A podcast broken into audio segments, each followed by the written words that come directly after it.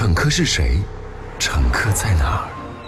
他们，是这颗蓝色行星上用脚步谱写美妙乐章的游吟诗人。他们是在回忆长河中留下过蛛丝马迹的时间精灵。他们接下来要用一个个故事，为你鲜活呈现空间与时间交汇的听觉盛宴。乘客。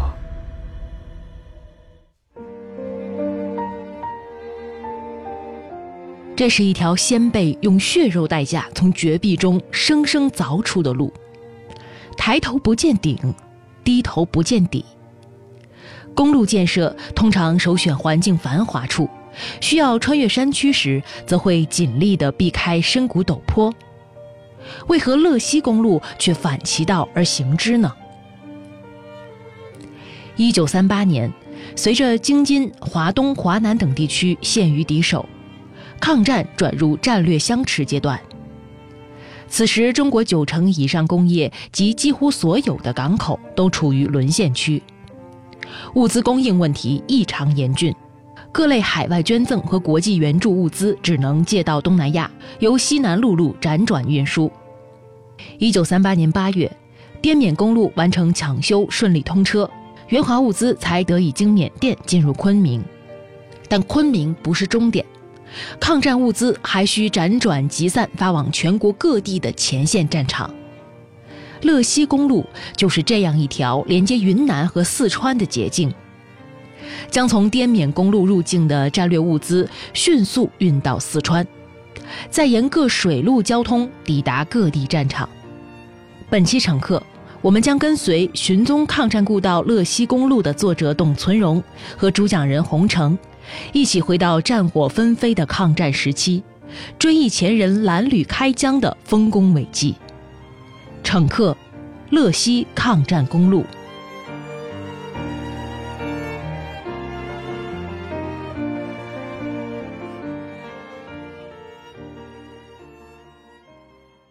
乐西公路的总长是五百二十五公里。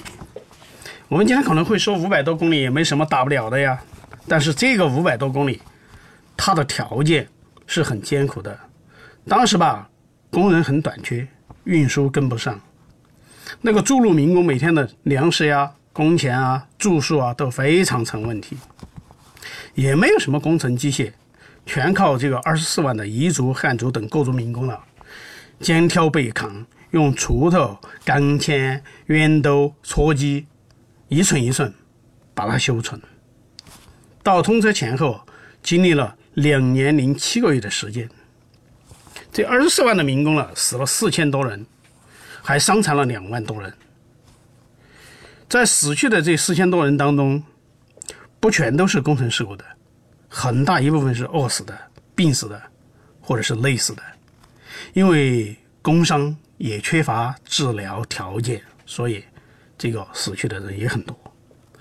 平均下来，每公里呢，死去了七八个人。所以可见这个整个筑路工程的艰难困苦。洛西公路建成以后，这个公路的施工总队长呢，他非常激动，在蓑衣岭这个地方呢，用小篆体题写了“蓝绿开疆”四个大字，在那个地方建了一个纪念碑。现在在蓑衣岭的垭口上呢，我们还可以看到这个纪念碑。这位总队长呢，他名字叫做赵祖康。交通工程方面的造诣了非常的高，与詹天佑、毛以升齐名，并称我们中国的交通工程三杰。建国以后，他仍然在上海从事建设工作，还担任过上海市的副市长啊、人大常委会副主任等职务。黄木是在四川省雅安市汉源县的一个非常偏僻的小镇。很多背包客、徒步及自驾爱好者不远千里来到这里，挑战寒冷和闭塞，就是为了感受大山深处的这条绝壁公路。岩窝沟是汉源梭衣岭下黄木乡和永利彝族乡交界处的一条大深沟，整个岩窝沟呈 V 字形，一面峭壁，一面悬崖，深邃幽暗，沟底与公路相差两百米。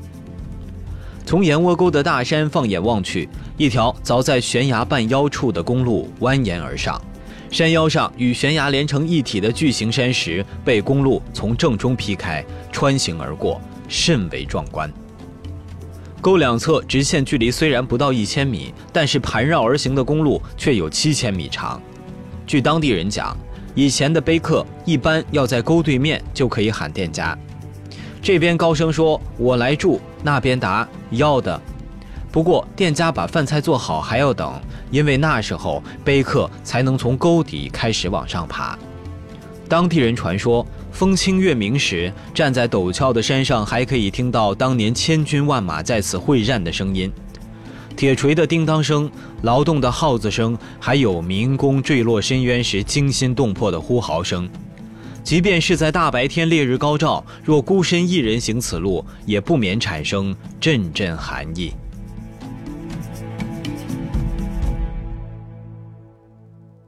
现在呢是和平时期。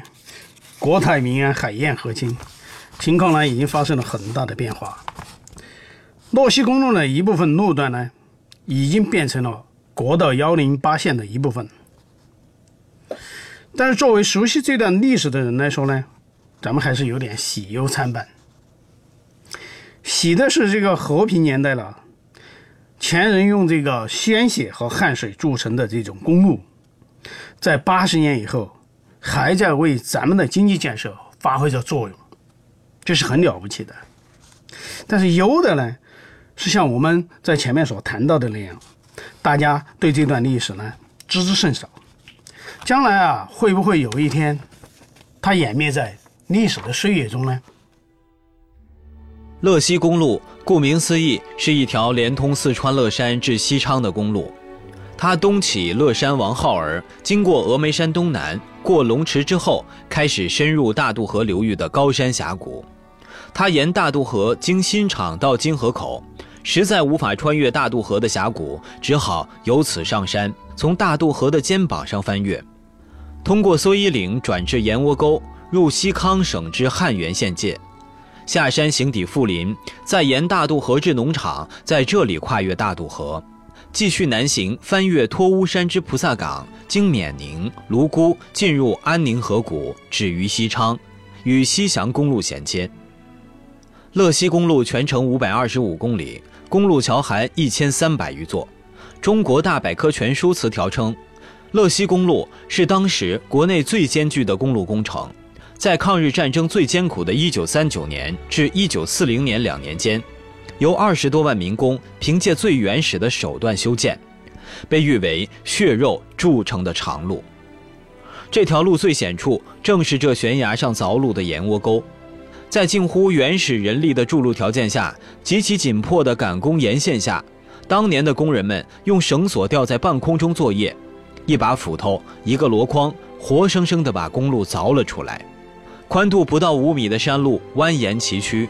公路旁肃立的巨石峭壁上，当年钢钎铁杵留下的凹痕深浅不一，至今仍清晰可辨。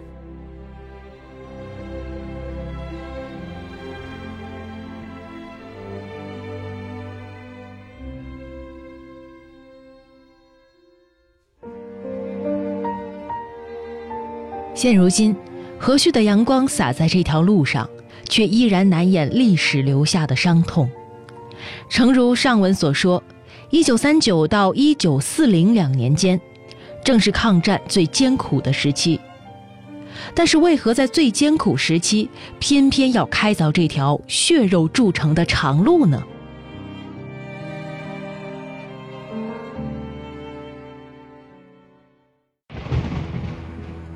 抗战爆发后，京津、华东、华南。中国的众多城市在短时间内都陷于敌手，这些丢失的地区涵盖了当时中国百分之九十五的工业，百分之五十的人口。更为凶险的是，几乎包括了所有的沿海港口。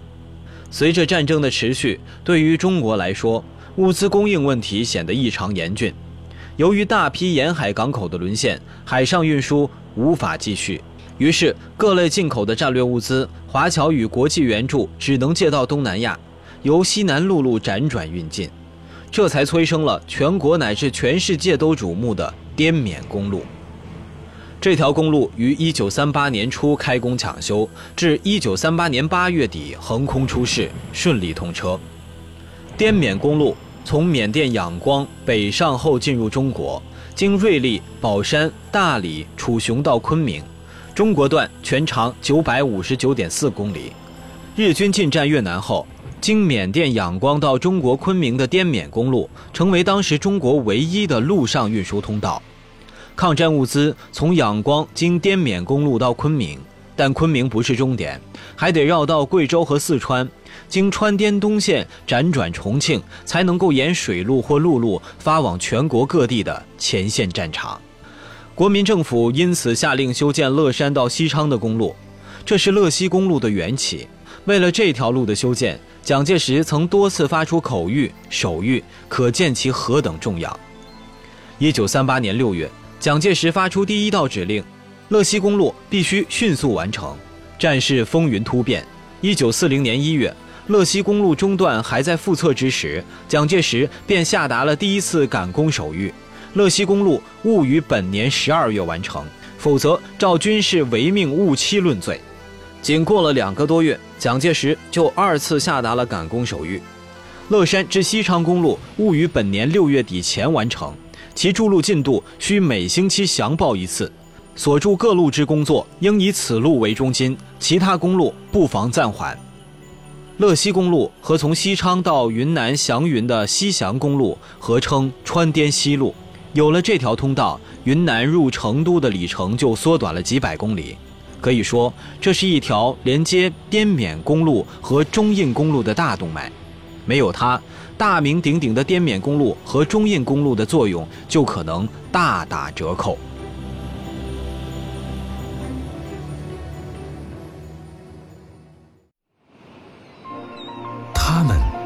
是这颗蓝色行星上用脚步谱写美妙乐章的游吟诗人。他们是在回忆长河中留下过蛛丝马迹的时间精灵。他们接下来。要用一个个故事，为你鲜活呈现空间与时间交汇的听觉盛宴。乘客的故事仍在继续，感谢聆听。抗战爆发以后呢，国民政府迫不得已是迁都重庆。如果说这个形势持续的恶化，重庆失守的话，那么当时的国民政府他已经计划好。还得迁都西昌，所以不管是迁都西昌，还是接收来自这个滇缅公路的物资，都需要这个乐西公路了尽快的通车。所以当时蒋介石下了死命令，要求必须在一九四零年年内完工，否则呢是要贻误军机论处。我们根据现有的资料啊，蒋非常关注洛西公路。一度是把洛西公路作为中国抗战最紧迫的公路工程，甚至对洛西公路修筑的征工、施工、督导权限、施工队伍的组织、最后的完成期限要求等等，都进行过一系列的指示。那么，作为国民政府的首脑、战时的最高统帅，如此关注一条公路的修筑，这在中国的公路修筑史上呢，还是非常罕见的。历史没有假设，我们无从得知，如果没有这条路，在一九三八年之后，满目疮痍的国土和四万万同胞还要在战争泥潭中挣扎多久？但我们知道，随着抗战全面爆发，日本侵略者战线、补给以及兵源不足等问题全面暴露，中国军民则同仇敌忾，誓死捍卫的滇缅公路源源不断地将各类物资运到国内。日军不得已，只能从西北、越南、缅甸试图封锁，从而进一步牵制兵力，给了中国军民以休养生息、以利再战的机会。同时，随着中国共产党领导的八路军、新四军积极开展敌后游击战争，抗日敌后根据地随之扩大。此消彼长间，胜利的天平已经渐渐向彼时苦难的中国人民倾斜。这场战争这条路，对战胜国中国来说是辉煌荣耀的，但战争是残酷的，战争死神并没有在乐西公路网开一面。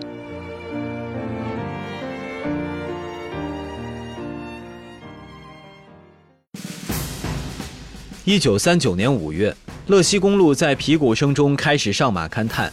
八月，国民政府在乐山成立乐山公路工程处，隶属交通部公路管理处，委派时任交通部公路管理处处长的赵祖康为工程处处长兼施工总队长。一九三九年底，由于战事紧急，还没有来得及完成全面勘察的乐西公路只好先上车后买票，一边勘察一边施工。为修建乐西公路，工程处先后分别从四川的乐山、夹江、峨眉等十九个县，以及西康省的汉源、银京、西昌等十七个县征调民工二十四万人，以锄头、铁镐、钢钎等极为原始的工具，用蚂蚁搬山的方式，在大渡河岸边的高山峡谷、悬崖峭壁上餐风引路、披肝沥胆、开山筑路。著名导演郑君里曾专门到乐西公路现场拍摄纪录片，然而纪录片并不能够完全反映当年乐西公路修建时的实际情况。七十多年前，在工具简陋、缺衣少食、自然条件恶劣的情况下，十多万川康人民为了抗日救国，团结一心，逢山开路，遇水搭桥。他们舍小家，顾大家，明大理，讲大义。不惧山高水险，不怕天寒地冻，战悬崖，斗深谷。虽然当年筑路的全貌，今天人们已经难以想象，但是工人们为修路翻越蓑衣岭的艰苦卓绝，依然留下了历史的痕迹，供后人瞻仰凭吊。乐西公路最大的障碍是青衣江流域和大渡河流域之间的大象岭，蓑衣岭就是大象岭延伸至大渡河岸的一个山口。海拔两千八百米，当时正好是四川省和西康省的分界线。公路施工到蓑衣岭已经是秋天，两万多民工在山上开山时冒着严寒住在工棚。彼时运输困难，给养有限，入冬后更是天寒地冻，艰苦困难不用多言。盐窝沟作为乐西公路最险要的地段，一边是绝壁陡坎，一边是万丈悬崖。为了打通这七千米长的路段，死亡民工一千四百多人，其中仅悬崖身亡者就达四十余人。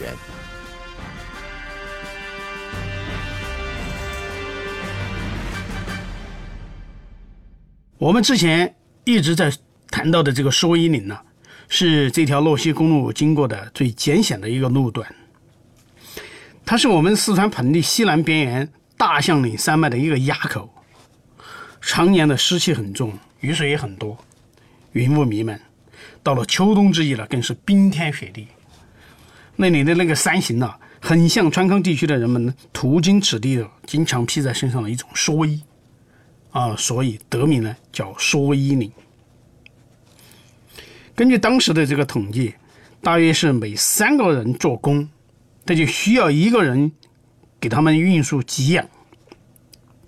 但是因为这个蓑衣岭的气候恶劣，工人的衣服单薄，给养又不足，事故呀、冻死呀、病死的人数了，多达三四千人。我们那个去采访过当年运输给养的人，他们说了，每每都能那个在路边看到那些冻死的、饿死的、病死的人。所以我们今天想起来，一切话语。都没法表达这条路的悲壮。这是一条悲壮的乐西公路。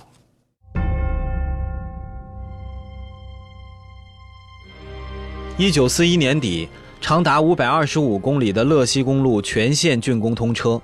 川康地区彝汉等各族筑路民工二十四万余人，以伤亡三万多人的代价，用血肉在大渡河峡谷的崇山峻岭之间筑成了一条抗战的生命通道。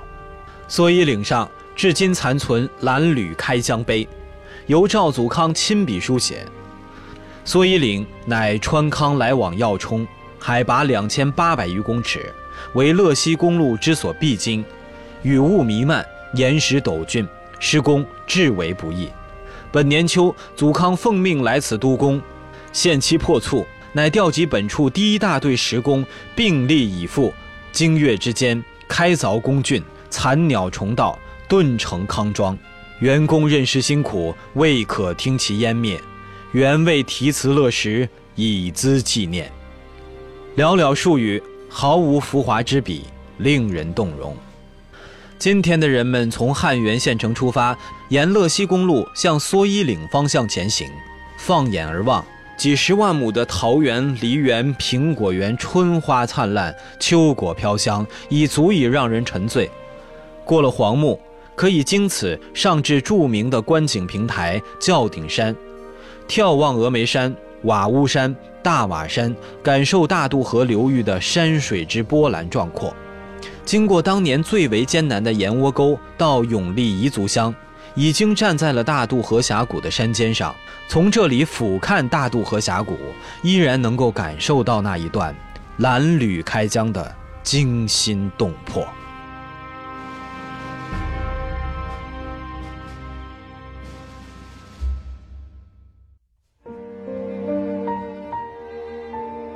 乘客是谁？乘客在哪儿？他们是这颗蓝色行星上用脚步谱写美妙乐章的游吟诗人，他们是在回忆长河中留下过蛛丝马迹的时间精灵。现在，他们可能正关掉了手机，远离喧嚣，在南半球独自享受着孤独；也可能正在雪山落基山脉的暴风雪里乘凉。下期乘客谁在路上？敬请期待。